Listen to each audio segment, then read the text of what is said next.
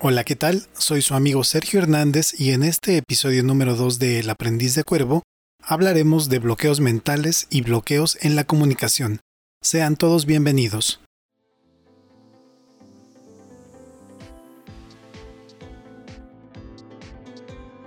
En fin, ¿alguna vez les ha pasado que se encuentran bloqueados totalmente y no pueden conjugar una simple idea para poder hablar sobre ella?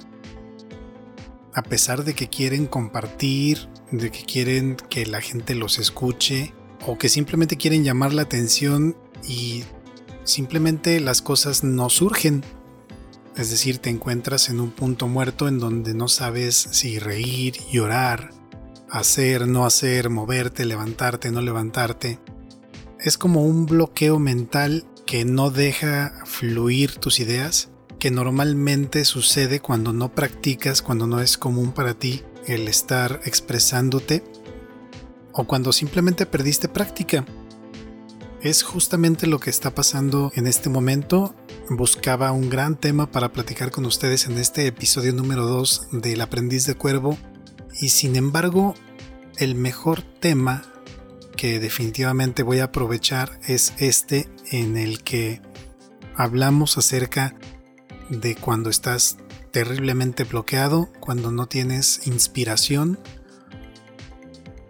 Los artistas, los artesanos, las personas que se dedican a crear, suelen pasar por muchos de estos episodios los creativos en general, que normalmente buscan alguna manera de desfogar toda la creatividad que tienen en su mente o de plasmar en un lienzo, en un sonido, en una letra, sus pensamientos, sus ideas, sus sentimientos, de repente se bloquean y sufren, se sufre, un bloqueo se sufre porque cuando quieres ser tú mismo, cuando quieres que los demás noten que existes, de repente te sucede.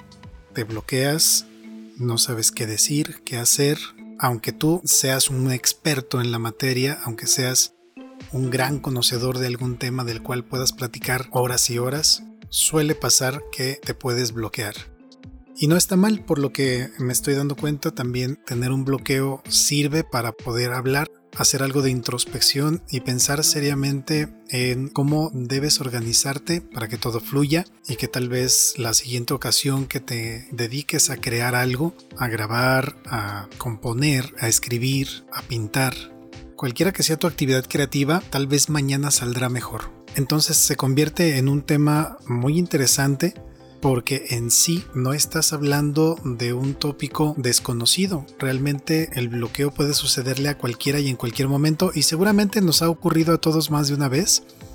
Por ejemplo, hay personas que se bloquean frente a un examen de la escuela y es común, pueden ser brillantes. Me ha tocado conocer personas que son muy inteligentes, que conocen las teorías, que conocen los números, pero que al momento de que les presentas un examen le pones enfrente a, las personas un test donde tienen que contestar bajo ciertos niveles de presión o de tiempos cortos, etc., simplemente se bloquean y también es común que lleguen hasta a fracasar en esos intentos de expresar todo el conocimiento que tienen en un papel o en el tiempo más corto posible.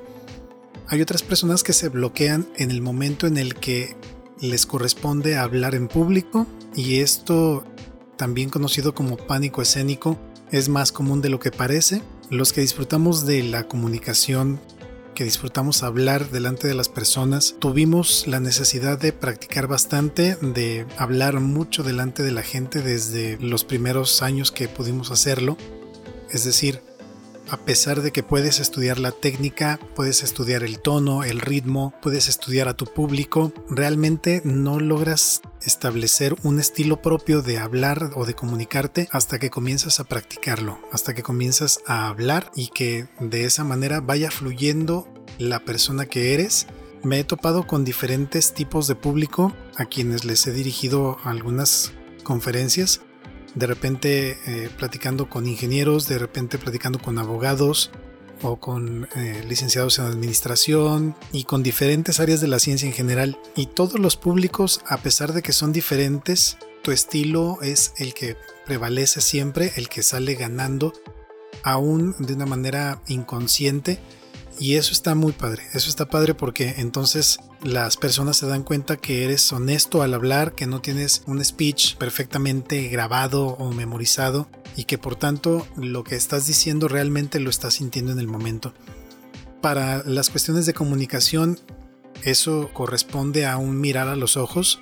Tú te das cuenta cuando alguien te miente, cuando alguien está fingiendo lo que está diciendo o cuando simplemente no es honesto, está interpretando un papel tal vez muy bien estudiado o muy bien practicado con anterioridad, pero al final de todo te das cuenta que no es una persona honesta. Lo mismo sucede cuando te paras en un escenario delante de 400, 500 personas o más.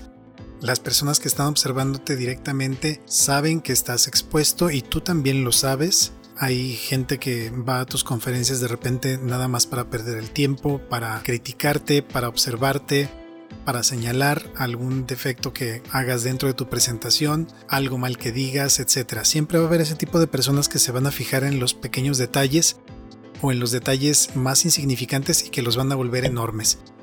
Y esas personas normalmente son aquellas que con el afán de parecer perfeccionistas suelen perder la noción, suelen perder el piso y son quienes en algún punto ya no entablan contigo una buena relación personal porque sus expectativas o aparentemente sus expectativas van hacia la perfección aunque realmente no tengan ni siquiera los argumentos suficientes para poderte criticar o poderte mejorar. Entonces la invitación que te hago yo en este segundo episodio de El aprendiz de cuervo es que al momento de intentar expresar tus ideas, no te bloquees pensando justamente en eso. ¿Qué va a pasar si no fluye mi idea? ¿Qué va a pasar si no puedo expresar exactamente lo que yo quiero? Ese, amigo mío, es el primer paso para bloquearte. Entonces, cómo prevenirlo, realmente tú lo vas a aprender poco a poco con la práctica, se aprende. El estar frente al espejo, el estar frente a un público pequeño, te va a abrir más y más puertas para que puedas extender cada vez de una manera mejor la forma en la que te expresas y en la que hablas delante de un público. Comunícate, exprésate, convive, socializa, que en estos tiempos de pandemia tanta falta nos hace una buena socialización una buena convivencia, sobre todo muy sana, en la que podamos todos expresarnos, hombres y mujeres por igual, sin importar nuestro credo, nuestra raza, nuestra ideología, sino simplemente siendo nosotros, siendo humanos y siendo parte de esto que llamamos comunidad o sociedad. Ánimo y hasta la próxima.